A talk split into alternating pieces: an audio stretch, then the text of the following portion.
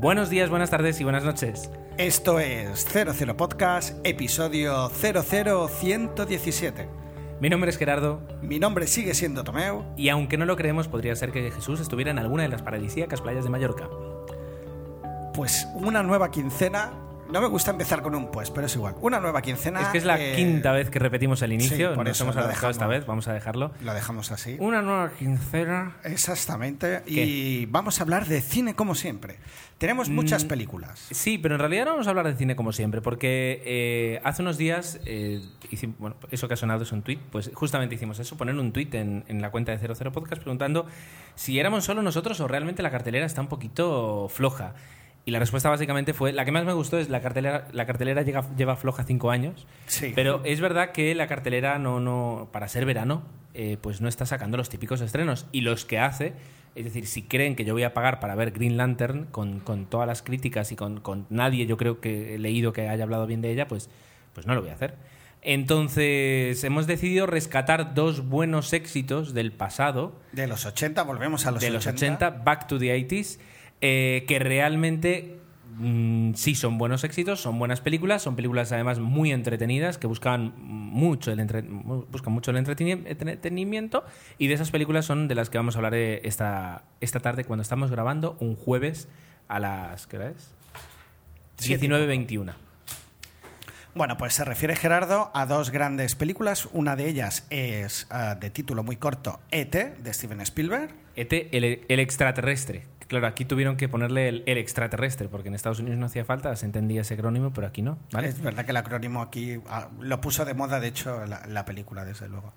Y el segundo es eh, El Club de los Poetas Muertos, toda una película que yo creo que tendría que ser de visionado obligatorio ah, en los colegios. Y en las universidades y, un himno a la, a, a la vida, ¿no? Sería. Qué bonito, ya está. Una película coral, Coral. multipremiada y que además es un himno a la vida. Y bueno, eh, estas películas, aparte de, de- de lo que supone la propia película en sí, ah, se trata de un grupo de actores jóvenes que, algunos con mayor pena y otros con mayor gloria, pues han, han, Progresado. han hecho su carrera dentro de- del cine. ¿no? Yo me quedaría con Ethan Hawke, es el, creo que de todos el que más ha destacado. Yo destacaría a Robin Williams, que creo que ha destacado más Bueno, ya me refería a los jóvenes. Pero bueno, Ay, ya hablaremos co- luego. Como veis, tenemos la tarde tonta. Bueno, aparte de eso, vamos a tener nuestras quincenas, comentar alguna noticia, eh, algún fallecimiento que ha habido esta quincena. Y somos la necrológica del podcast del podcasting de cine. Y, y ya está. Y luego, por supuesto, vuestros comentarios, que es la parte donde, ¿no? donde más, más vamos a, a- a dedicar tiempo. Así que venga, no nos enredamos más y comenzamos.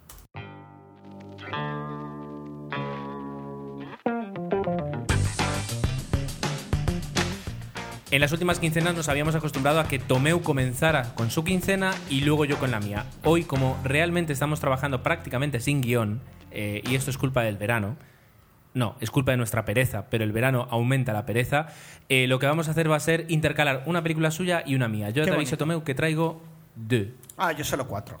Ah, bueno, pues entonces haz tú dos, yo una, tú dos, yo una. Este Vale. va a ser el esquema a seguir. El tiempo comienza ya. Igualmente, eh, con tiempo. algunas me quiero dar prisa. La primera, El- Es tiempo de brujas, de Nicolas Cage. Eh, no, mm, mala, mala, mala, mala. Pocas veces, ¿no? Ya, digo pocas veces y al final lo acabamos diciendo mucho.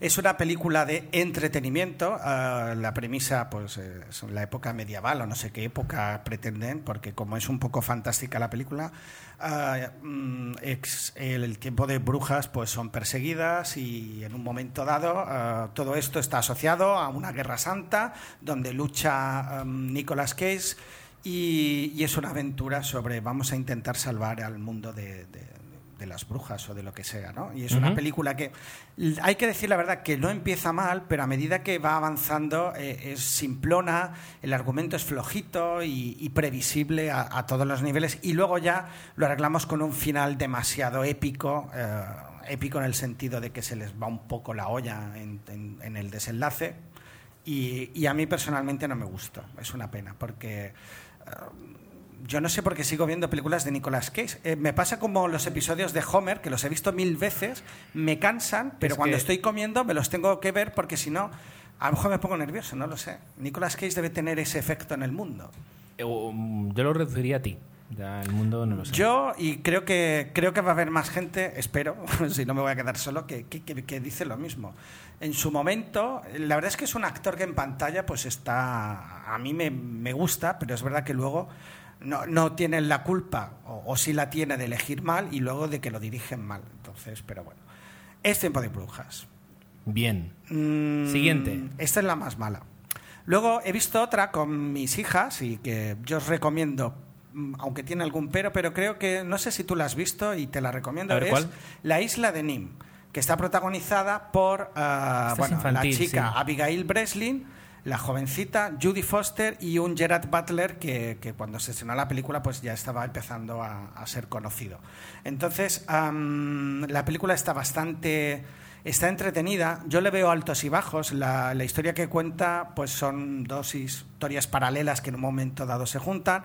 Por un lado, la escritora de una especie de Indiana Jones, ah, un bestseller mundialmente conocido, y por otro lado, en la isla, en una isla llamada Nim, viven eh, la, la hija y el padre. Viven casi aislados del mundo, él es un investigador, un científico, y tienen ahí montada su vida. En un momento dado ocurre algo, hace que, que las dos historias pues, se entrecrucen, y a partir de aquí estamos hablando de una película de aventuras, con ese toque de cuándo se van a juntar, cuándo se van a conocer, un poco, pues hay un poquito de amor. Está bien, ¿no? Lo que pasa es que yo creo que en algunos momentos no acaba de encajar bien las piezas del puzzle. El desarrollo no es todo lo continuo que debería ser, pero la recomendaría. Además, lo que sería la producción o la factura de la película está muy cuidada y eso se agradece. Desde los títulos de crédito, determinadas transiciones en la película, determinados elementos para explicar, pues utilizan a lo mejor el recurso del dibujo animado. Entonces la película está muy bien facturada, lo que para mi gusto eh, tiene algún altibajo, pero la recomendaría. Y mm, en el público infantil, ¿qué tal caló la película? Bien, bien, bien, bien. A mí, bueno, ella ya la ha visto creo que ya tres veces y sí, sí, sí que tiene, está bastante bien. No, insisto que la película es entretenida. Judy Foster, por poco que lo haga, pues sale convincente, que hace una especie de hipocondríaca que tiene agorafobia, Ajá. entonces es divertido. Hay momentos divertidos, pero creo que mm, falla, falla la película. De hecho, no fue cuando se estrenó una de esas películas que el boca a boca hizo no, que durara. no. Bueno, lo que pasa es que con las películas infantiles a veces ocurre que depende de- del marketing que se haga. Es decir, la película puede ser muy buena y sin embargo, si no tiene un- una carga pesada de marketing, pues se cae en También. frente de otras películas. Pero bueno, si ya dices que tampoco convence al 100%, pues, pues no es verdad que antes hubo un momento en la carrera de Judy Foster que bastaba que dijeras que salía ella y ibas al cine. En, en este caso, obviamente, no, no fue así. Porque también de alguna forma, no digo que se haya encasillado precisamente, pero, pero ah, ha hecho que Sí que ha perdido. ha es decir, perdido- que, que de- si no es un thriller en el que pierde a su hija en un avión o cosas parecidas, pues a veces Y aún o, así. o se enfada. Si no está enfada toda la película, pues eh, eh, pierde un poquito de, de- de- A lo mejor es de recursos limitados. Me extrañaría pensar eso. Yo creo que. Yo creo que está mucho más acertada que Nicolas Cage, pero sería un poco el efecto, ¿no? Pero de todas Hombre, maneras no la comparo. No compares, pobre, por favor. sí, no sí, compares, sí. no compares. Bien, pues voy yo con mi primera película. ¡Trum! Eh, una película que hacía además tiempo que, que tenía ganas de ver. eh, la descubrí bueno, en la página de Apple que tiene trailers, pues puedes ir viendo trailers eh, de muchísimas películas. Y la ventaja es además, no sé, a mí siempre se me cargan enseguida y, y- y directamente ya tienen muy, muy buena calidad. Entonces es una buena forma de, de ver trailers sin tener que, que buscarlos, ir descubriendo. Y el póster de la película ya me, me transmitió un, no sé, un buen feeling. Eh, vi el tráiler, me gustó, se quedó ahí aparcada, me olvidé y, y el otro día pues pude volver, volver a verla. La película se llama It's Kind, no, no es el título en castellano, eh, It's Kind of a, fun- of a Funny Story. O sea, es un tipo de historia divertida, sería la, la traducción. Eh, está protagonizada eh, por Kir ah, Gligrist, sería. ¿Eh? Eh, es un chico, bueno, un actor joven que, o sea, lo conoceremos seguramente, o sea, ha hecho muchas películas como, como niño, pero mira, sí, toméis acerca para ver la cara de este chico. ¿Te suena de algo? No, sí, ¿verdad? sí, sí, suena de haberlo visto, pero. En algunas películas, sobre todo de, de- o sea, hace de hijo en eh, United States of Tara, la película de la serie de producida por Steven Spielberg, Ah, que dice, ah, pero no, que no te suena. Bueno, sí, sí, sí, sí que me suena. Lo que pasa es que como estaba lejos del micro no me daba tiempo a llegar. Vale, bueno, pues la cuestión. eh, está prot- protagonizada por este chico, pero hay que decir que el protagonismo prácticamente está compartido con, ah, ¿cómo se llama? Zach Galifianakis, que tú me digas, no sé quién es. El de Resaca en Las Vegas, el de la Exacto, barba. sí, cuando he visto la foto, digo, este es el de Resacón en Las Vegas. Exacto, bueno, pues está compartido. Luego tenemos, por ejemplo, un papel interesante de Emma Roberts, la famosa sobrina, bueno, famosa, la actriz que además lo hace muy bien, pero que va a arrastrar durante muchos años, que es sobrina de, De Julia, Julia Roberts. Roberts. Y luego incluso eh, tiene un papel eh, bastante secundario, pero bueno, interesante, eh, Zoe Kravitz, que además justamente también trabajó en eh, X-Men, la segunda película que voy a comentar, o sea que justamente esta actriz repite, pero está tan caracterizada, está tan, está tan diferente caracterizada que ni me había dado cuenta hasta ahora. ¿De cuál X-Men vas a hablar? Porque yo iba a hablar La de First. Class, la- Ah, va, yo hablaré de la primera. Vale, primera. pues mira. Estará bien el paralelismo. Zoe, Zoe Kravitz, que por el apellido ya te puedes imaginar que es la hija de Lenny Kravitz. ¿eh? Cosas, cosas que tiene la vida. Bueno, la- a lo que voy. ¿La película de qué va? Va de. eh, este chico tiene 16 años, eh, tiene tendencias suicidas y un día aparece en el hospital diciendo que por favor necesita que le ayuden. Eh, le van a dar pues salida rápido y él insiste y finalmente pues eh, lo dejan durante una semana porque es el tiempo mínimo en el pabellón psiquiátrico del, hospital. Allí va a conocer eh, el personaje de, de, de Zack, el personaje que es Bobby, el personaje de Noé, de Noel, que es el de Matt Roberts, y a todo un, te diría, un abanico de secundarios eh, que evidentemente pues cada uno tiene pues una, una dolencia, o sea, perdón, una enfermedad mental o, o- o un trastorno mental.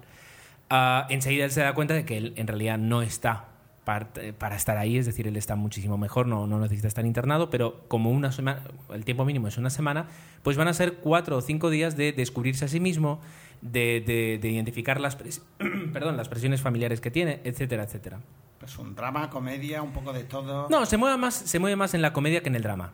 Básicamente se mueve más en la comedia que en el drama. Pero bueno, tiene, tiene ese punto. Sobre todo el personaje de Bobby eh, es el que juega. Y aquí vemos a, a, Zach eh, Galifianakis, que normalmente hace papeles más cómicos. Pues en este caso, pues haciendo un papel eh, dramático.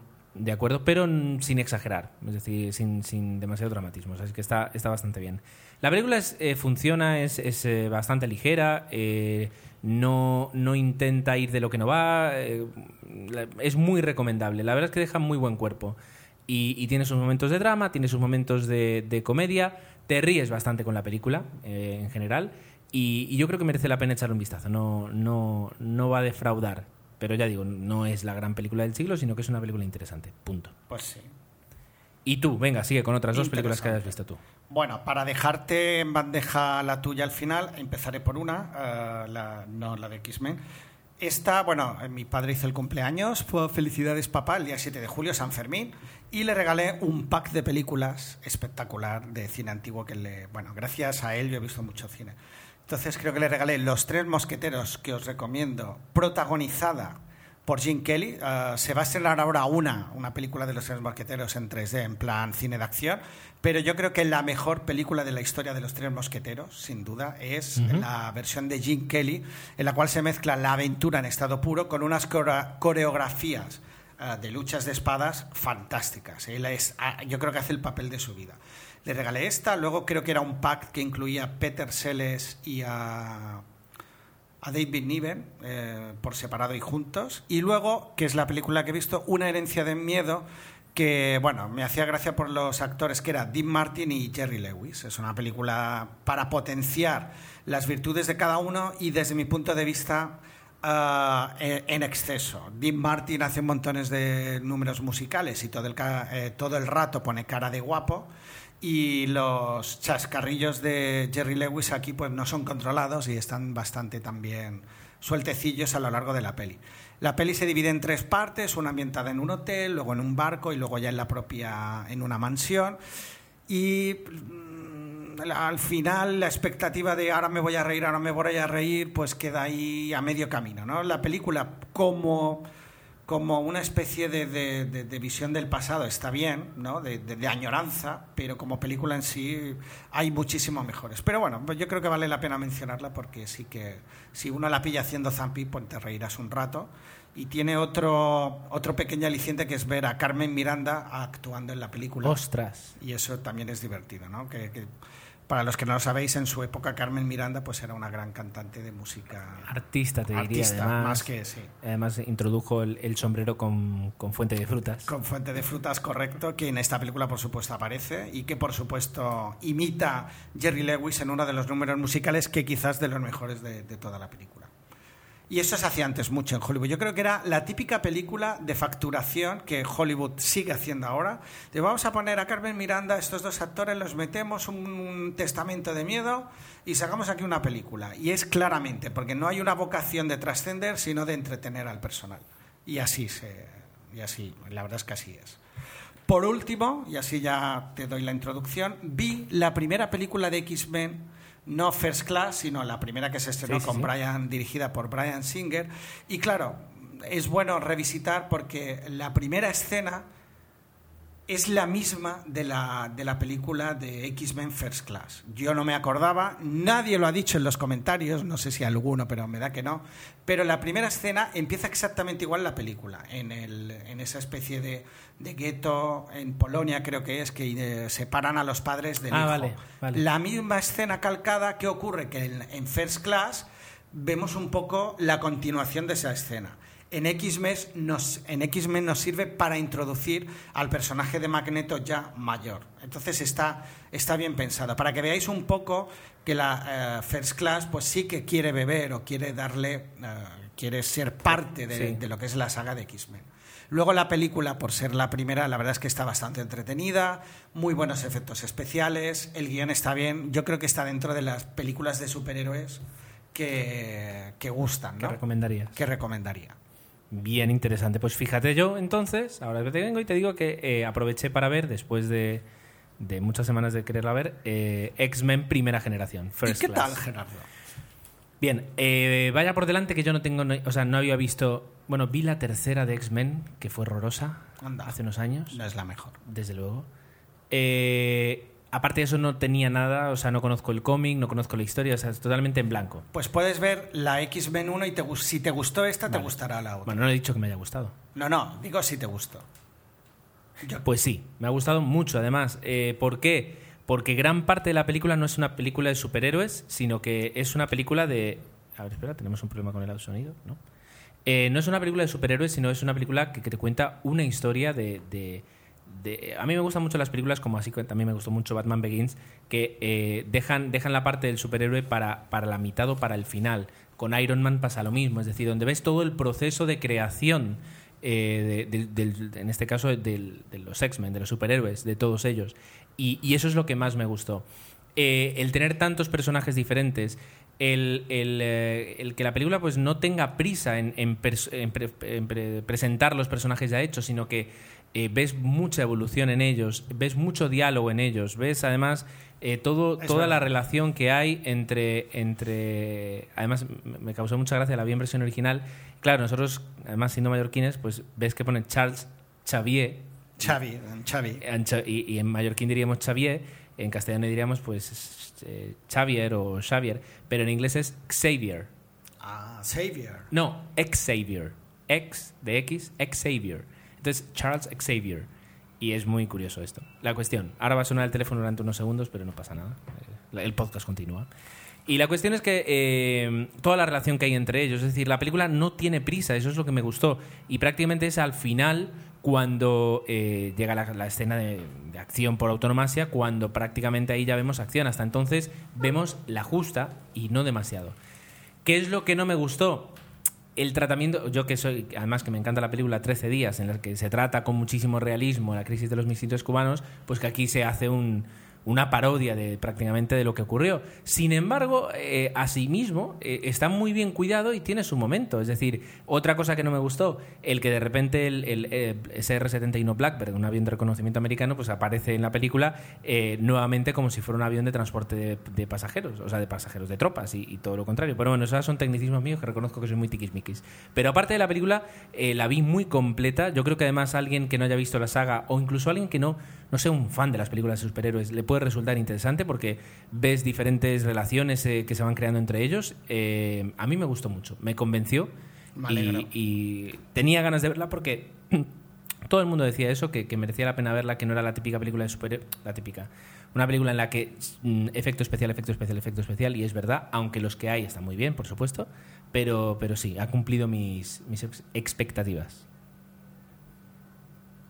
Y así acaba una Ex, quincena expectativa. de los X-Men. Bien, y así acaba la, la- bueno, por decir, eh, está James, Mc- bueno, James McAvoy, Kevin Bacon, Ross Byrne, Jennifer Lawrence, eh, Oliver Platt con un papel pequeñito. Luego, ahora estaba viendo, es verdad que hay un personaje que es eh, que es castellano parlante, ¿verdad? Sí, sí, que decíamos que no decía ni una sola palabra, que es bastante conocido aquí en España y ahí es ninguneado prácticamente, vamos. Pues efectivamente apenas tiene No, no, apenas no, ninguna. Yo, o sea, y habla en inglés y apenas tiene diálogos, ¿verdad? Y luego, pues, Janary Jones, eh, de la, la- la esposa por autonomasia de, de Mad Men, pues también tiene un papel interesante, aunque es sobre todo cuerpo, cuerpo, cuerpo y ponte poca ropa y, y actuación, pues tiene poca, en realidad. Pero bueno. Muy bien, Tomeu, gracias por la recomendación y a todos lo- los que recomendasteis X-Men porque, porque me ha gustado mucho. ¿Y ahora qué? Pues mírate, si quieres, en el Cine Muerto tenemos un pequeño guiño a nuestros amigos del podcast, como era de 007, Archivo 007. Archivo 007, y para hacer, hacernos eco, pues eso, de, una, de un fallecimiento. El cine muerto con tu Fiol. Adelante, Tomeu. ¿Qué- ¿Quién ha fallecido este, esta, esta quincena? Pues mm, la verdad es que lo leí de casualidad y simplemente eh, sí que me hice eco de la noticia. Yo no la, no la conocía, es una actriz que ha fallecido a los 87 años, pero tenía la particularidad, entre comillas, de ser la primera chica Bond, Linda Christian. Y en- efectivamente no es que participara en la película del Doctor No, pero en 1954 participó en la primera adaptación de las famosas novelas de, bueno, de 007 en una producción televisiva que fue Casino Royale. Entonces, ah, casi 10 años antes de las, de las películas que en este caso protagonizaron ah, Sean Connery. Entonces, eh, es curioso. Y bueno, y mm, yo creo que si digo quién es ahora, eh, si os doy una pista, estaba casada con Tyrone Power y es o era la madre de una de las, ah, bueno, Romina Power, que sí que la hemos conocido Ah. ah, dentro de- del género más musical y creo que dentro del género rosa, por desgracia. Pero bueno, creo que valía la pena, sobre todo el guiño hacia lo que era la, la figura de James Bond, siendo Pues amigos sí. de Archivos 007 y nuestro podcast llamarse 00, pues merecía la pena la mención. Muy bien. Pues descanse en paz. ¿Alguna noticia que quieras comentar, Tomeu? Pues mira, nos llegaban a través de Twitter, eh, creo que siempre me dice lo mismo, al final no sé si es Barraleto o Miquelete quien lo dice, A ver, di. y nos comentaba que, bueno, simplemente que se iba a estrenar o que ya entraría dentro de, de- de preproducción, supongo, la nueva película de Jurassic Park, Jurassic Park 4. ¿Cuatro o cinco ya? 4, 4. Cuatro. Yo he Bueno. visto las todas y volvería a ver si hicieran 20, más que nada porque me encantan los dinosaurios. Sí, Entonces, quedó, explicado. sí. eh, es simplemente hacernos eco un poco de la, de la noticia. Pues mira, no sé si fue Barraleto o Miquelete. Barralet sí que hoy nos ha avisado. Lo que pasa es que cuando escuchéis el podcast ya, es- ya habrá pasado y además si no estáis en Mallorca pues no, no- o no podéis vol- volar corriendo. Pero bueno, el sábado en, un, en Campicafort, en el norte de la isla, hay un concierto de la banda municipal, de una banda municipal, en la cual eh, se va a tocar en, en homenaje a que John Barry tuvo una casa aquí y estuvo viviendo durante unos cuantos años. Anda, no lo sé. Pues se va a tocar eh, dos temas, ahora no recuerdo cuáles eran. Uno era de Memorias de África y otro, no me acuerdo cuál era, eh, hoy no lo he leído. Y luego también se va a tocar el tema de, la de Michael Giacchino de Up. O- Así que tocado por una banda, por una banda municipal que eh, decía, Barralet decía, dice, no somos la Sinfónica de Londres, porque él además participa en una, en una de estas bandas. eh, pero es verdad que, que esas, el, el- el- sonido característico de las, de las bandas, eh, pues cuando tocan una canción eh, que tú conoces de otra forma, pues sí que le da un, Claro. un- un toque que es muy bonito. Y la verdad es que yo haré lo posible para, para pasarme y, y verlo. No, no, Bueno, no, que no sé. fuera bromas, efectivamente, o sea, lo confirmamos, lo digo porque luego se, que no se sienta ofendido. Es Barralete el que nos pasa Ah, vale, la, pues la noticia y es verdad que yo siempre meto la pata y digo, no, Miquelete, pero bueno, Miquelete también de vez en cuando nos ha enviado alguna cosilla. Perfecto. ¿Alguna noticia más, Tomeu? La verdad es que creo que hay alguna más, pero no la encuentro y yo eh, era, eh, por el gesto de que al menos Barralén nos enviara el tweet, valía la pena mencionarlo. Desde o sea luego. que no, seguro que hay más, pero ahora mismo viendo un poco cómo va el ritmo del podcast, pasaríamos a la siguiente, ¿te parece? Pues mira, vamos a. Dilo tú, porque siempre estoy diciendo lo de vamos a hacer una pausa y continuamos con Pues vamos a tema". hacer una pausa y continuamos con ET, el extraterrestre, esa película de Steven Spielberg que tanto nos gustó de pequeños. Qué original.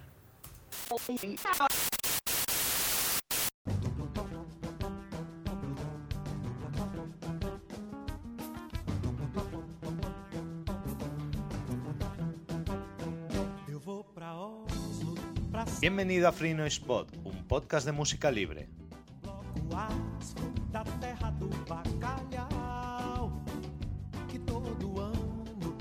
En Free Noise Pod escucharás jazz,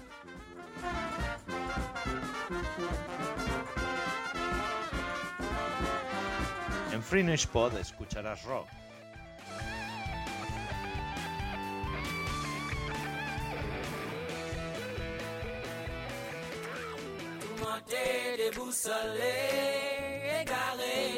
en Free Noise Pod suena música de cualquier lugar del mundo.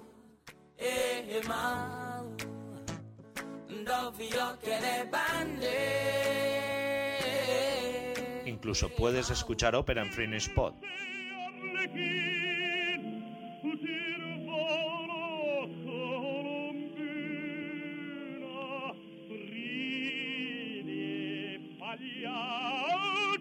Todo lo que escucharás en Free Noise Pod será libre, por lo que podrás descargar y compartir la música que suena en Free Noise Pod de forma absolutamente legal. Porque en Free Noise Pod lo importante es la música y que tú disfrutes de ella. Puedes encontrar Free Noise Pod en iTunes, en iVoox y por supuesto en www.freenoisepod.com.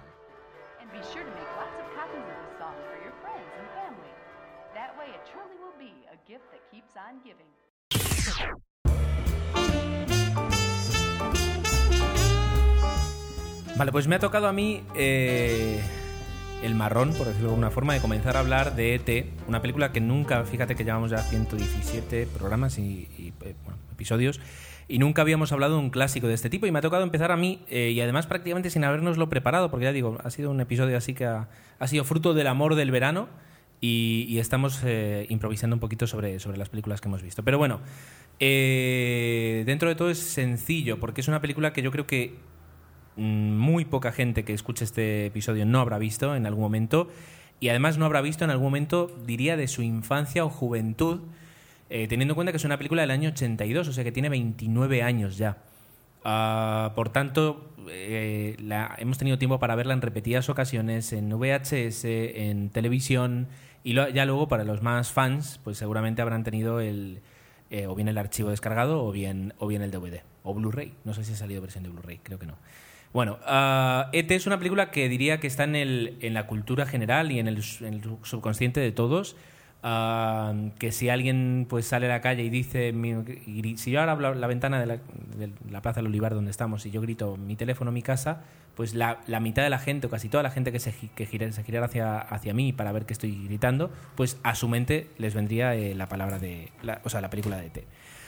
Ah, por tanto, ah, nos podemos ahorrar prácticamente de que va, podemos explicar un poco que en su momento fue una película, una apuesta muy arriesgada de, Steven Spielberg por hacer una película eh, en realidad de alienígenas. Teniendo en cuenta que ya se había estrenado, por ejemplo, Alien. Entonces eh, eh, es una película de alienígenas y sin embargo no nos van a explicar ah, una historia de- de terror o de miedo, sino que lo que va a conseguir es que un muñeco no muy agraciado precisamente, sino feo, ah, cale en una ternura y se cree una relación entre, entre, entre Elliot, el protagonista, el niño protagonista, y, y Ete. eh, se crea una, una- una relación de ternura que, que a mí de pequeño conseguía hacerme llorar porque era espectacular eh, la, la amistad que surgía y los sentimientos que consiguen transmitir. Eh, estaba leyendo diferentes anécdotas que tiene la película. Una de ellas era que ah, el, el- el personaje de Elliot, que en concreto es ah, Henry Thomas, Henry Thomas, pues el, el personaje de Elliot o sea, se puso a pensar en cuando, cuando hizo la prueba, la audición, eh, se puso a pensar en un perro que había muerto hace poco, eh, un perrito suyo que había muerto, consiguió llorar y consiguió hacer llorar a Steven Spielberg, es decir, él transmitió tanto que consiguió hacer llorar a, a Steven Spielberg. Eh, hasta el punto en el que hasta el punto en el que pues consiguió el papel y yo creo que además hace un papel memorable el personaje de, de Elliot. en y la hermana Drew Barrymore, que también hizo ahí ese papel súper emotivo y, y fantástico. Es curioso, bueno, curioso. Spielberg, la verdad es que es especialista, eh, se lo han reconocido muchas veces en dirigir niños. Y yo creo que es gracias, por ejemplo, a películas como ET, donde ves realmente eh, esa carga emotiva que, que- que tienen los personajes, sobre todo los más pequeños, eh, que, que- hace que llores tú también. Efectivamente, entiendo que él llorará. Y eh, luego, ¿qué más, qué más podemos decir? Es decir, nos ha dejado ET, yo creo que es, un icono, desde luego es un icono de, la ciencia ficción y un icono de- del cine juvenil y del cine infantil, eh, porque nos ha dejado muchísimas escenas. Eh, Imágenes imágenes, incluso, es decir, la productora de Steven Spielberg, Amblin, pues el logotipo es la bicicleta cruzando a la luna llena. Que en montones de películas, incluso no solo de, de- de cachondeo, sino otro tipo de películas como homenaje, ha aparecido esa escena en infinidad de, de- ocasiones.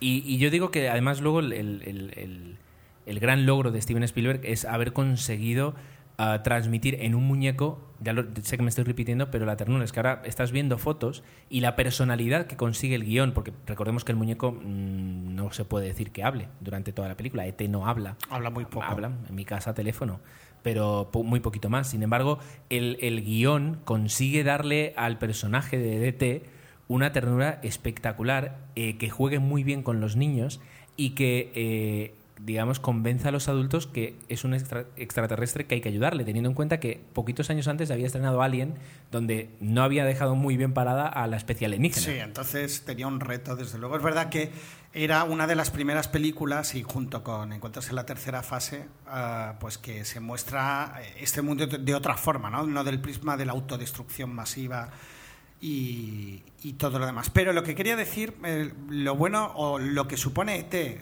y, con respecto a otras películas de Spielberg, es una lección de cine. Eh, eh, Spielberg crea un- una forma de, entretener que yo creo que lleva su máxima expresión en ET. El personaje de- del extraterrestre no aparece enseguida en la película, va creando un ritmo donde poco a poco ah, va creando ese clímax hasta que el personaje aparece, pero incluso ahora parece un poco, eso que parece tan obvio que ahora ves en las películas, eso lo inventó pues Spielberg, entonces el- el marcar los ritmos. Dice, no os voy a dar en la primera escena, de hecho cuando se intentó al principio, cosa que yo creo que cuando llegó a España no se consiguió, es que no hubiera absolutamente ninguna imagen del extraterrestre y que para poder verlo tenías que ir al cine. Claro, luego el pobre se convirtió en un icono y eso era prácticamente imposible. Pero la idea inicial era esa, ¿no? Incluso el propio tráiler no, no dejaba entrever nada. Lo que está ocurriendo ahora con Super 8 y que Gerardo pues ya ha tenido la suerte de poder ver, pues ese espíritu, eh, ese espíritu nació allí en películas como ET y eso pues eh, me alegra de que ahora lo hayamos podido recuperar pues en este caso con, con esta nueva estreno que, tengo muchas ganas de, ver. Curioso lo que comentabas antes del prisma eh, que quería darle Steven Spielberg y, yo no me había fijado. Además, hace, hace ya un par de añitos que no, que no veo la película, la tendría que re- revisionar. Pero es que casi toda la película está rodada desde el. de- o sea, la cámara la colocó a la altura del, del punto de visión de un niño. eh, para implicar más al espectador y para hacerlo, digamos, partícipe de, de ser uno más de esa pandilla de amigos que, que están que, bueno, que, que se han propuesto pues eh, eh, ayudar a, a- ET en su, en, su, en su misión. Y otra cosa curiosa es que en, o sea, no, sé si está confirmado, pero la IMDB lo dice, entonces pues vamos a darle cierta credibilidad, que cuando hubo hacer, o sea, pues cuando se hizo la el relanzamiento de la película en el año 2002, eh, Steven Spielberg se gastó 100.000 dólares para quitar digitalmente todas las armas que aparecían en la película. Y dicen que siempre se arrepintió después de haber hecho ET de que en la película aparecieran armas cuando no era necesario.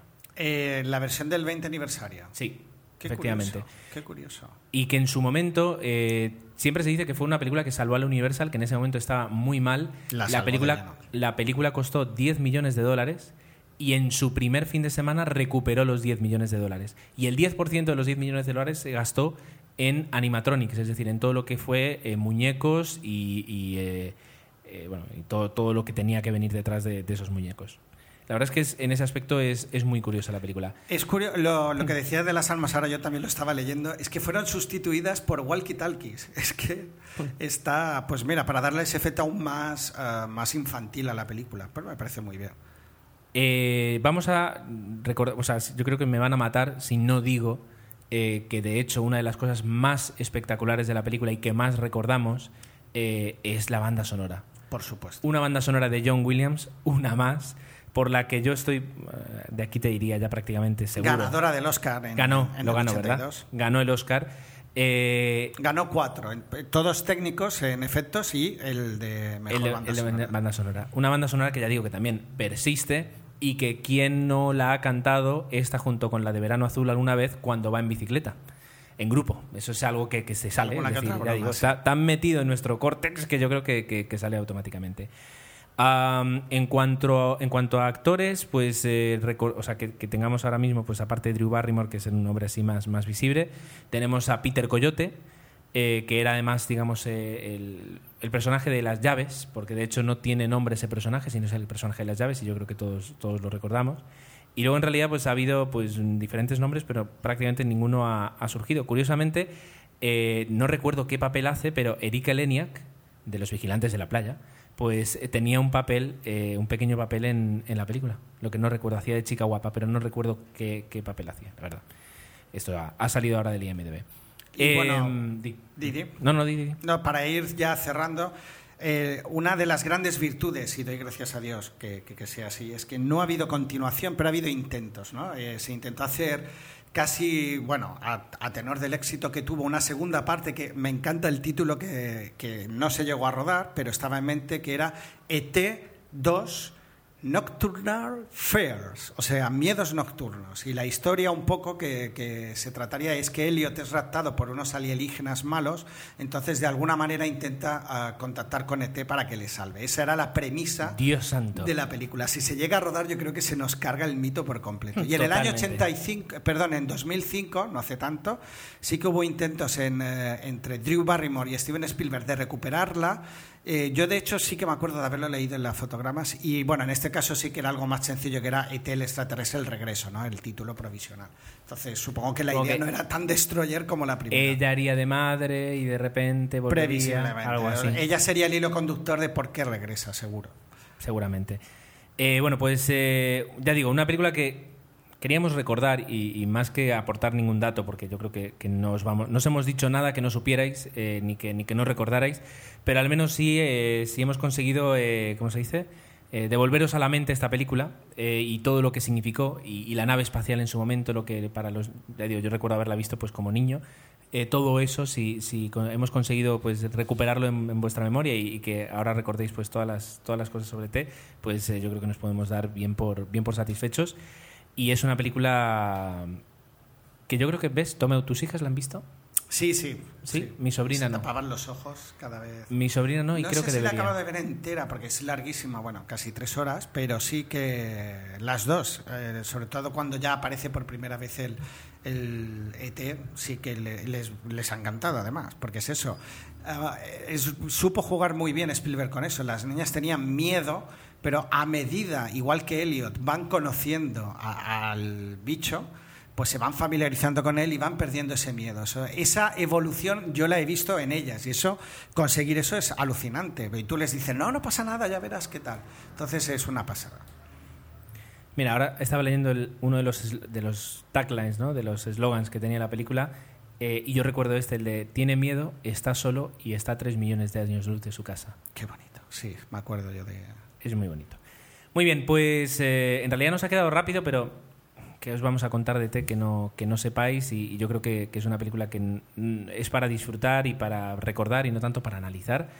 Ah, así que vamos a, vamos a acabar aquí y vamos a continuar enseguida con otra película que, bueno, no se queda corta. ¿Cuál es, Tomeu? Pues el Club de los Poetas Muertos.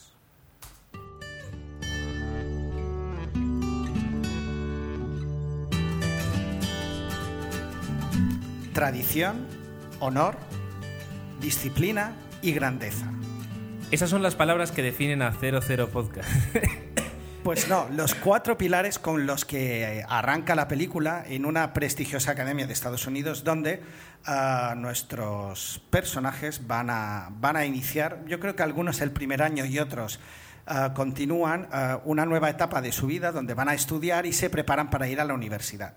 Digamos que todos, de alguna manera, tienen marcado su destino ah, por culpa o, gracias a sus padres y sabemos pues que uno va, va a estudiar para ser médico, el otro abogado, etcétera, etcétera. En ese entorno de absoluta disciplina, ah, casi monegal, podemos decir, ah, se va a desarrollar la película y, en ese momento aparece el, el- el profesor, el personaje que interpreta o va a interpretar Robin Williams, eh, que va a romper un poco ese esquema y va a es fácil de decir, ¿no? Va a intentar que los, los alumnos piensen por su cuenta.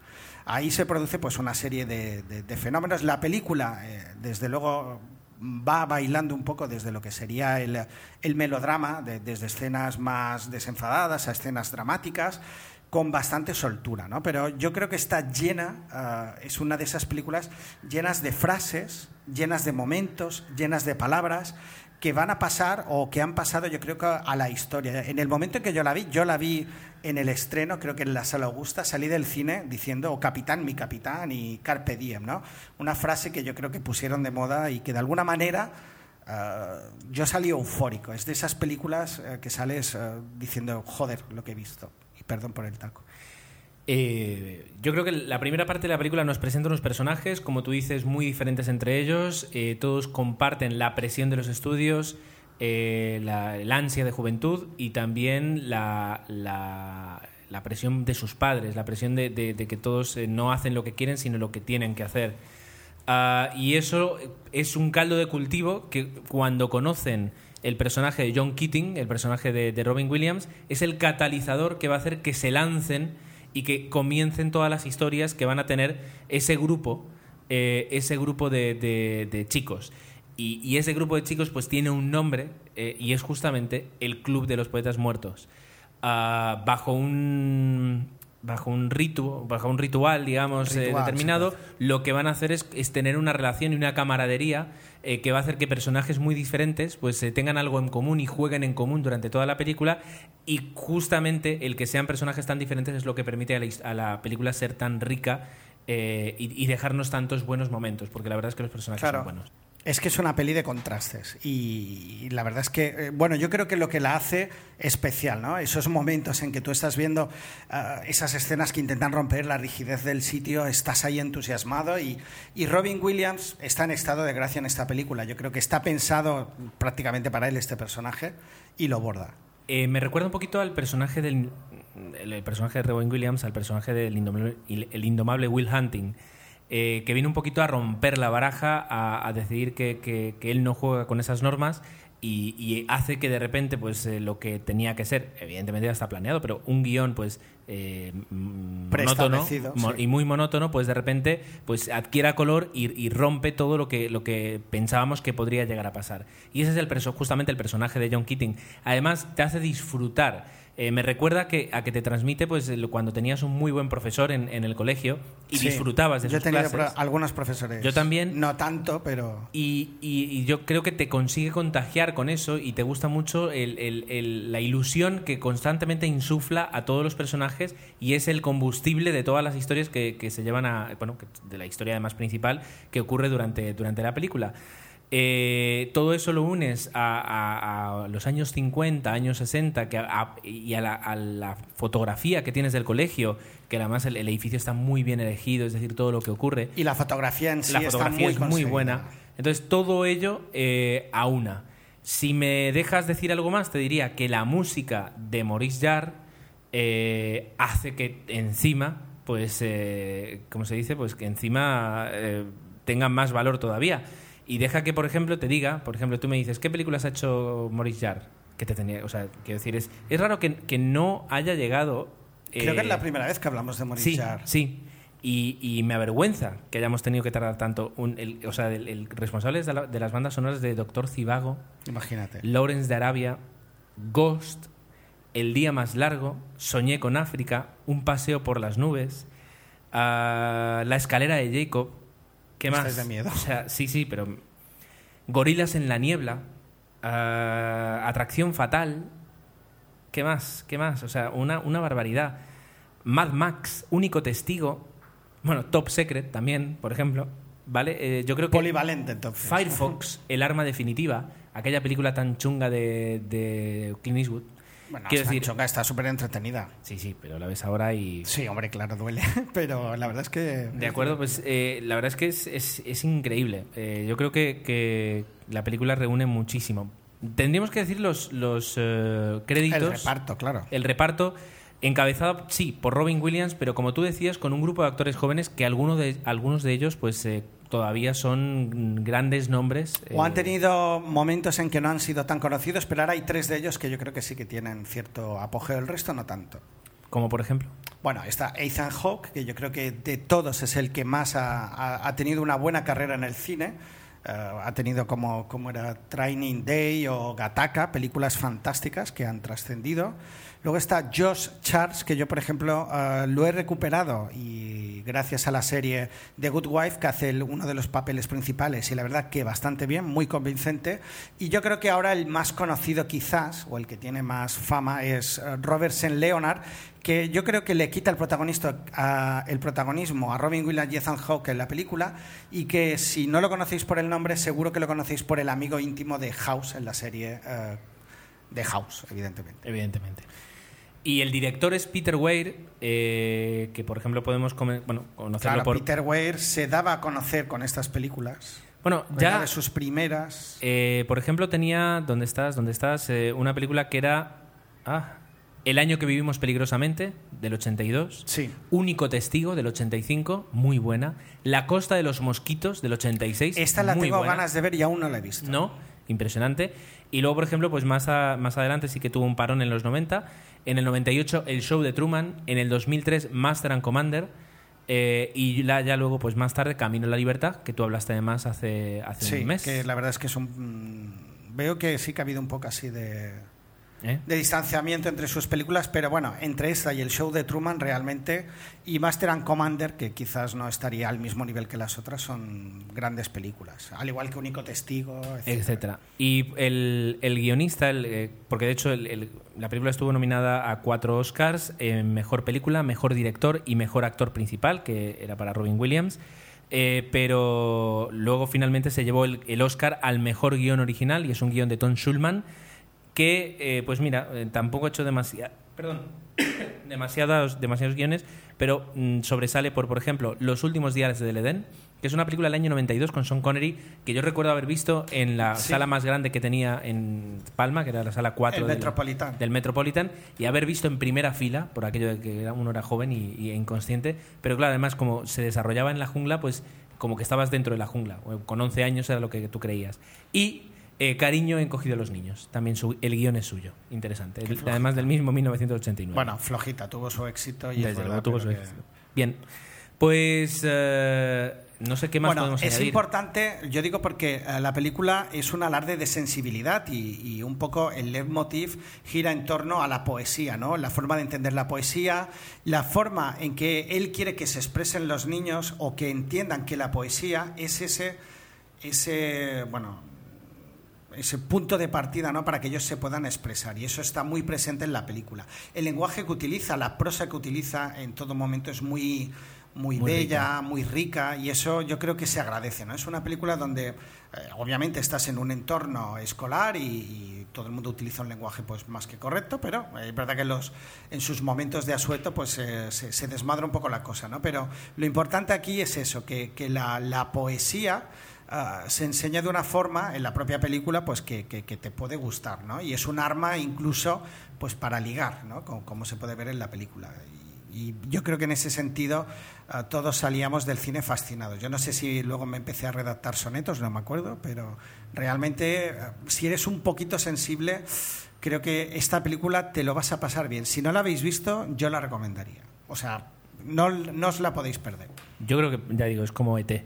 Pocas personas, yo creo, además, después de todas las, difusiones que ha tenido en televisión y en diferentes canales, pues es raro no haber visto eh, El Club de los Poetas Muertos, pero bueno, sí. Si alguien nos escucha y no la ha visto todavía, que la vea.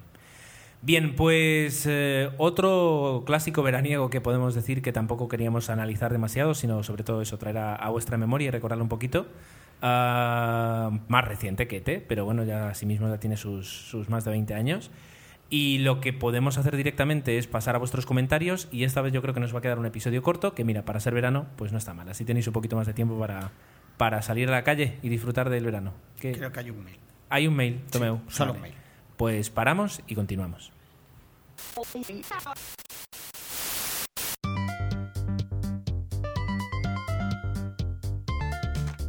Ángela, tenemos que hacer una promo, hay que pensar en algo brillante. Podemos hacerla sobre bola de dragón o mejor aún, de Hit the Crown. No, no, no, no. Mejor aún todavía, de la guerra de las galaxias.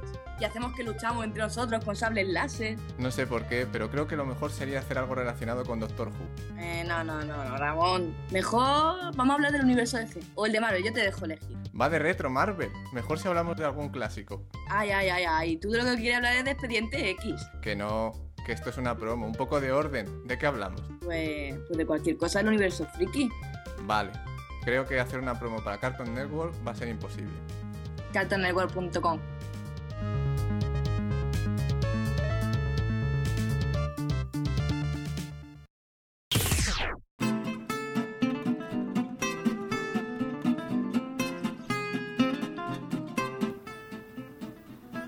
Doctor Helios nos, ha- bueno, nos solicitaba, ah, se lo queremos agradecer, una promo pues para su podcast, eh, ¿cómo era? pokipsipodcast.wordpress.com. Pero bueno, lo que la postdata nos decía Gerardo es que Bajo el Sol de la Toscana, Ah, sí, sí. pese a que es muy estereotipada, es una gran película porque aparece ah, Diane, Diane Lane, Lane. con lo cual eso ya justifica su visionado. Y estoy 100% de acuerdo con este buen hombre. No, pues yo no.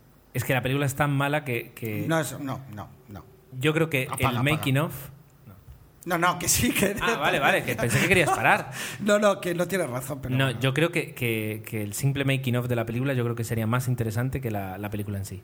Y mira que Escupe, escupe. No, no, no, muy mal, muy mal, muy mal.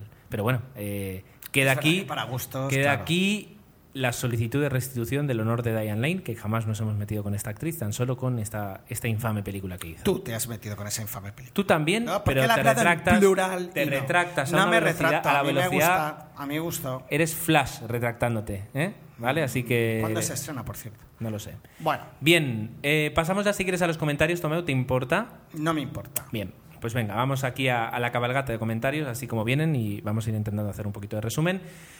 Ah, pues nuestra Sebastián Vettel del podcast, porque siempre es la primera en comentar, Telefila dice otra vez yo la primera, es lo que tiene escucharos a primera hora desde la, de la mañana desde el curro. Que recuerdo haber visto, te puede pasar a ti, y me pregunta a ver si es aquella en la que había un personaje, que es verdad que yo apenas he comentado, que es el de Rosy Pérez, que estaba constantemente gritando durante toda la película, y que resultaba muy gracioso. Sí, efectivamente es esa película. Dice que Catherine Hegel está encasillada y que la dejó aburrida después de ver eh, Anatomía de Rey, ah, Anatomía de Rey no, de Grey, y que no se ha dignado a ver ninguna de las películas. El vasito de agua que normalmente me servías, Tomeu, esta vez eh, no ha caído y, y hubiera venido muy bien. Ahora ya es tarde. Tomeu, Tomeu, da- dame de los pequeños. No hace falta que ensucies un vaso grande. Ahí, gracias. Ahí está, gracias. Eh, sobre el tema de los- del doblaje, dice que sí, que es patético. eh, siempre sale el, el ejemplo de Verónica Forqué en El Resplandor. ¿Alguna vez le han preguntado a Verónica Forqué qué piensa de ese doblaje? Sí, creo que sí, y no, y no se ha atrevido a contestar. Vale. Eh, Dani Martín en, School of- en Escuela de Rock, etcétera, etcétera, pero dice también que lo achaca un poquito a, que hay muy poco, muy poca industria, o sea, muy pocas est- muy pocos estudios de doblaje en España y llega un momento en que al final terminas reconociendo las voces.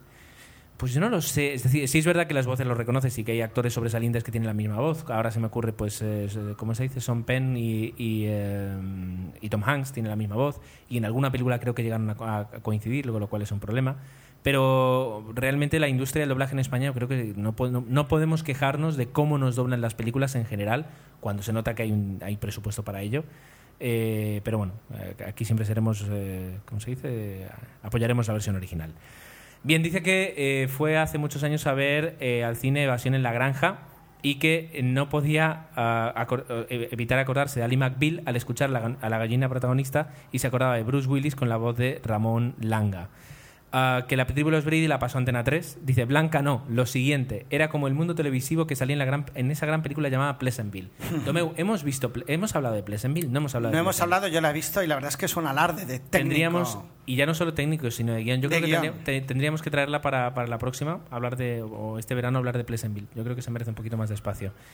Dice que si a Tomeu le gustan los, los, eh, las escenas de silencios y miradas, que una de las mejores es de entre Steve McQueen y Faye Dunaway en El caso de Thomas Crown.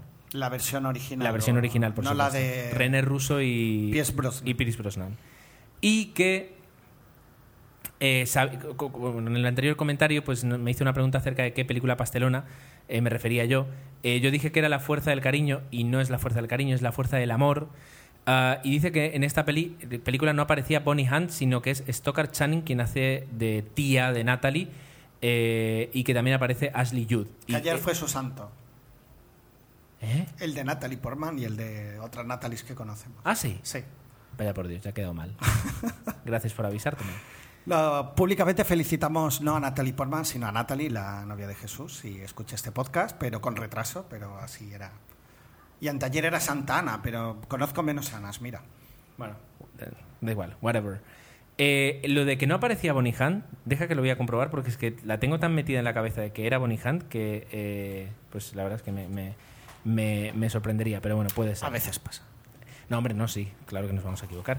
Aquí está Bonnie Hunt, Ashley Judd, efectivamente. Y Stockard, es verdad, Stockard Channing. Yo me he sacado Bonnie Hunt, pues ¿por qué me he sacado Bonnie Hunt? Pero es verdad que a mí me- las confundo. Ahora me di cuenta de esta actriz y es verdad, las confundo mucho. Pero bueno, sí, toda la razón del mundo. Gracias, tele- eh, Amaya, gracias por, por corregirme. Y eh, dice que, eh, nos, que ella, aunque nosotros no nos vayamos de vacaciones, ella sí lo va a hacer y que intentará buscar, ah, buscar wifi en el próximo episodio y dice que tal vez esté en vacaciones en Roma o bajo el sol de la Toscana, por lo cual entendemos que se va a Italia. Así que eh, complimenti a Maya y, y, bueno, ya nos contarás al regreso qué tal. Bueno, pues eh, Eddie Karen Echea nos dice que, que es bueno, el primo de Alberto Bond. Correcto, va a haber en los cines Aquinópolis y nos resolvió un poco el misterio. Dice que en estos cines, pues la distancia en la primera fila, que es como a él le gustaba ir al cine, pues es bastante considerable. Vale, si es así, pues claro, porque si no, si tienes que levantar la cabeza, si el efecto es este que tú dices, incluso yo creo que también haría lo mismo, ¿eh? O sea que, pero creo que en Palma sigue incluso las multisalas tienen la, la primera fila bastante cerca, lo cual lo complica todo un poco. Pero bueno. El otro día dice que fue a ver Harry Potter y que, mm, volviendo un poco al eco de, de las personas que molestan, se sentó en la segunda fila y mucho ruido de palomitas y chuches. Pero, hijo mío, es lo que tienen las películas palomiteras, que eso es inevitable. Y dice que, bueno, en cuanto a los actores conocidos doblando películas, ah, dice que cuando fue a ver Locan Stock ah, fue, entre otras cosas, porque la doblaba Santiago Segura, era el narrador. Yo no me acuerdo de esto, la he visto, pero no me acordaba que era él. Y dice que le daba un toque tartamido, tartamudo que le gustó. Y la peli dice que también. Es verdad que Locan Stock está, está divertida. Eh, hay un personaje también, dice, en Traspointing, que, que también parece o no está seguro, el de los supositorios que dice que es doblado por Santiago Segura. Pues no lo sé. Está, de hecho, Traspointing no la he visto. Empezó a ver en vacaciones películas de Natalie Portman, reforzando es La Fuerza del Amor y no La Fuerza del Cariño, que La Fuerza del Cariño es la de... Creo que también sale o Meryl Streep o Michelle Pfeiffer, una de estas actrices así. Ahora, ahora te lo voy a buscar. A mí me recuerda ahora mismo a una, película, a una canción de Mecano. No, y creo que hay una, bueno, sí, hay una película que se titula La fuerza del cariño, de estas así de llorar, si no me equivoco. Aparte de La fuerza del amor, en este caso. Que yo creo que este título bebe del anterior, mira lo que te digo. Al menos en las traducciones españolas. Creo que buscaban ese juego. Bueno, dice que también vio Garden State. Aquí dice que se tradució por algo en común y que eh, a él le gustó, le pareció un peliculón. Y como hace un poquito de spoiler, pues paso al siguiente punto. Nos comenta luego también que vio uh, Beautiful Girls, que, que sí que la he visto. Según dice él, y yo estoy de acuerdo, Natalie Portman se come a Uma Thurman, pero es de esas películas de reparto coral, de actores jóvenes que todos empezaban su carrera. Y es una película que si no habéis visto, yo creo que está bastante bien. Tampoco hemos hablado de ella en el podcast. Yo la tengo en DVD. Yo creo que eres de mis primeros DVDs, y no me digáis por qué, yo creo que lo regalaba alguna revista o algo, pero es de los primeros que tuve en mi colección. Y es una película que, mira, a lo mejor ah, recupero uno de estos días, porque es verdad que es muy bonita, ¿no? Estas películas de cine independiente, como se pusieron tan de moda hace unos años. Y otra película que dice que deberíamos ver y que y por qué no en estas fiestas es León el profesional, donde creo que es el primer pa- la versión americana porque está basada en un remake que protagonizaba el propio Jean Reno. Eh, aparece Natalie Portman, creo que era su primer papel o de los primeros papeles, y que comentaba que no ha llegado a España la versión extendida y que dice que siempre hay rumores de la secuela y que de momento no parece que no va a haber, con lo cual nada, eh, ya hablaremos si hay una secuela que yo creo que el personaje del profesional está muy conseguido y sí que se lo merecería. Bien, ah, tenemos aquí el- los super comentarios de Spider Jerusalén, me hago cargo de los dos. Habla de Ratatouille, dice que es una muy buena película, que cree que es de las más adultas de Pixar. Y hablando de Pixar, dice que ojo con Pixar a ver si va a empezar a hacer secuelas de, de grandes éxitos y se las va a cargar. Un poquito en, en referencia, entiendo, a Cars 2. Pero dice que bueno, que ha, visto el teaser de Brave, pedazo de teaser de Brave, la Sí. nueva película que se viene de, de Pixar, y dice que, que parece que no está to- todo está perdido. Acerca de Paul, dice que bueno que eh, las películas como Arma Fatal o Zombies Party, que él cree que están un poquito no sobrevaloradas, pero bueno, te tiene que gustar el tipo de humor y si no te gusta, pues tal vez no, no conectes muy bien. Y bueno, eh, del Resplandor hace el, el comentario de, de Escuela de Rock y, de, y, del, y del Resplandor que hemos come- dicho antes. Como la mía misma, dice otro ruño de comedia romántica. Y mira, me gusta mucho esto. Voy a hacer un favor a todo el mundo y le ahorraré hora y media de pesadilla impredecible. Eh, yo creo que, o sea, lo que vamos a hacer no es un spoiler, sino que es describir el 95% de las comedias románticas que se hacen ahora. Y es, chico eh, conoce a chica y se llevan mal, así como avanza la película, se vuelve una de una ñoñería insoportable, es decir, chico al final termina muy bien con chica, eh, llega un momento en que hay una crisis, chico y chica se separan y luego al final llega la reconciliación. Pelota. Y yo creo que es el 95% de las comedias románticas ahora mismo funcionan así. Que si lo haces con gracia te gusta y si no te parece una noñería como el caso que... Dice que tiene ganas de ver cómo va a ser la secuela de Sherlock Holmes y que para los que critican que Sherlock Holmes no es así, que les recomienda que lean los libros. Yo la verdad es que no, no los he leído. Y que de mm, Batman... de- de- Yo sí que he leído los libros y no, no comparto lo que dice él, desde luego. Eh, eh, Me quedo con la versión Aquí clásica, desde luego. Abrimos debate. Pero es verdad que algunas de las manías que tiene el Sherlock Holmes de las películas de ahora sí que cogen o beben directamente del libro, pero obviamente el personaje no tiene nada que ver. Vale, vale. Te- Pero no te enfades. No, no, no me enfado. Pero yo 3, los libros. Así- Dark- No, es que ahora me he hecho de listillo, es una tontería. The Dark Knight Rises dice que está esperando con impaciencia, evidentemente, aunque va a ser difícil superar el, el Batman de Joker. Que ya ha salido el tráiler, lo vi el otro día y no es un fail como... Es que no es un tráiler, es que en Ahora realidad ya sale en la IMDb. Sí, pero es que no sale prácticamente nada. O sea, no es el que vimos, Tomeu. Eso- No, no es el que vimos, el de la IMDB ya te, te enseña Sí, escenas pero- de la película. Pero es que no enseña nada de la película nueva. No, claro, obviamente. De la nueva no. Sí. Muestra de las otras dos, pero de la nueva prácticamente nada, nada, nada. El final, el personaje, el Bueno. de la foto, sí. Mm, Pero bueno. Vale. Pero bueno, que Ah, hay un tráiler. Sobre el 3D, pues no vamos a entrar en todo lo que dice, pero bueno, dice que es un timo. Y que para ti, Tomeu, eh, plano secuencia, eh, que puedes ver, Los hijos de los hombres, esta sí que la Lo vimos. comentamos, sí. Eh, la soga dice que toda la película tiene, eh, aunque se supone que es toda la película, tiene algún corte. Sí, Dice porque además en, aquellos tiempos no se podía hacer del tirón, pero es muy al estilo teatro. Set de mal, genial secuencia inicial desde una bomba. De Orson Welles, peliculón, y sobre todo esa escena que empieza ah, casi vacía, pasa por mucho por mucha gente, luego vuelve, hay un, es increíble esa escena, la verdad que yo no sé cómo lo hizo. Eh, Snake Eyes, principio con algunos cortes trampa. Antes del atardecer, mira que esta además es, eh, es un drama romántico Sí, y tengo ganas de verla. Dice que, Hawke. quitando los primeros cinco minutos, el resto es un plano secuencia con algunos cortes de hora y cuarto entre dos personas caminando por un preciso París. Muy bonita. Esta película es de obligado visionado y no las insoportables comedias románticas, pues me la apunto. Le doy toda la razón. Esta, eh, ¿Cómo era el título? Eh, antes del atardecer, con Ethan Hawke. Y luego está antes del amanecer. Hay dos. La primera es parte- un clásico. Y la segunda parte que es antes del amanecer. Y las dos, la verdad es que están muy Y luego está abierto hasta el amanecer, pero no tiene nada que No, ver. nada que ver. Ahora te has cargado este momento. Lo sé. Eh, y yo añadiría de En Expiación, que también lo comentamos, tiene un plano secuencia en el momento de la playa espectacular, Espectacular. con cuántos extras, miles de extras, yo diría, Sí, cientos sí. al menos. Ah, y la Que pregunta seguro que que, nos es hace... trampa, ¿eh? Seguro que tiene No, alguna yo, trampa. yo lo he visto varias veces y no, no, no distingo la trampa. Hay algo que está haciendo ruido. Creo que es la mano que pones encima del micro, es con cuidado. Y por último, la pregunta de la semana dice que si un particular puede ir a una distribuidora y comprar una película, un rollo o un disco duro de estreno, eh, pagando lo que se paga en las salas de cine y diciendo, no, yo lo quiero, lo quiero visionar. Ah, no sé si alguien tiene esa, esa pregunta, eh, perdón, esa respuesta. Yo diría a priori que no. Eh, eh, Spider mm, se muestra, eh, como se dice, preocupado por el tema de si le dejarían por, el- por controlar la piratería. Yo creo que pero sobre yo creo, yo creo que no lo dejarían. Ahora, si alguien tiene la pregunta, la respuesta, mejor dicho, adelante.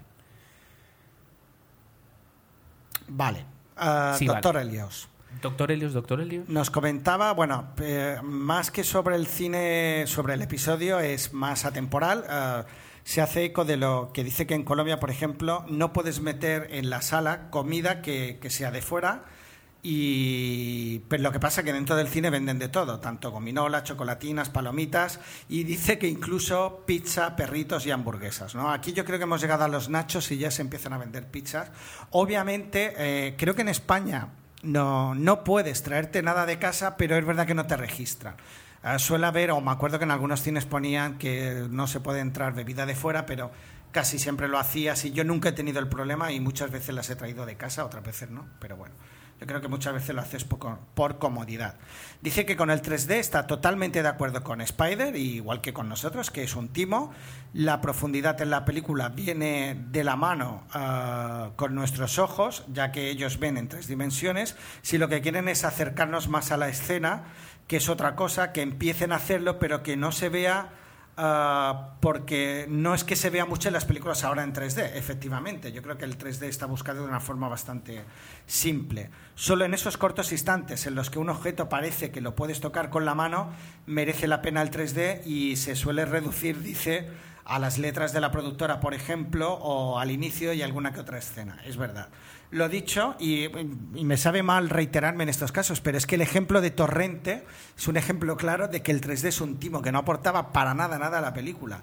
Y además ah, de otros defectos, como dice, que aumenta el precio, la incomodidad de las gafas o la pérdida de color que lo convierten en, en una peli oscura en muchos casos. Es cierto. ¿Qué más? Bien, luego tenemos un comentario, el último además, eh, de Goribón. Uy, perdón, de Goribón, me suena el teléfono, da igual.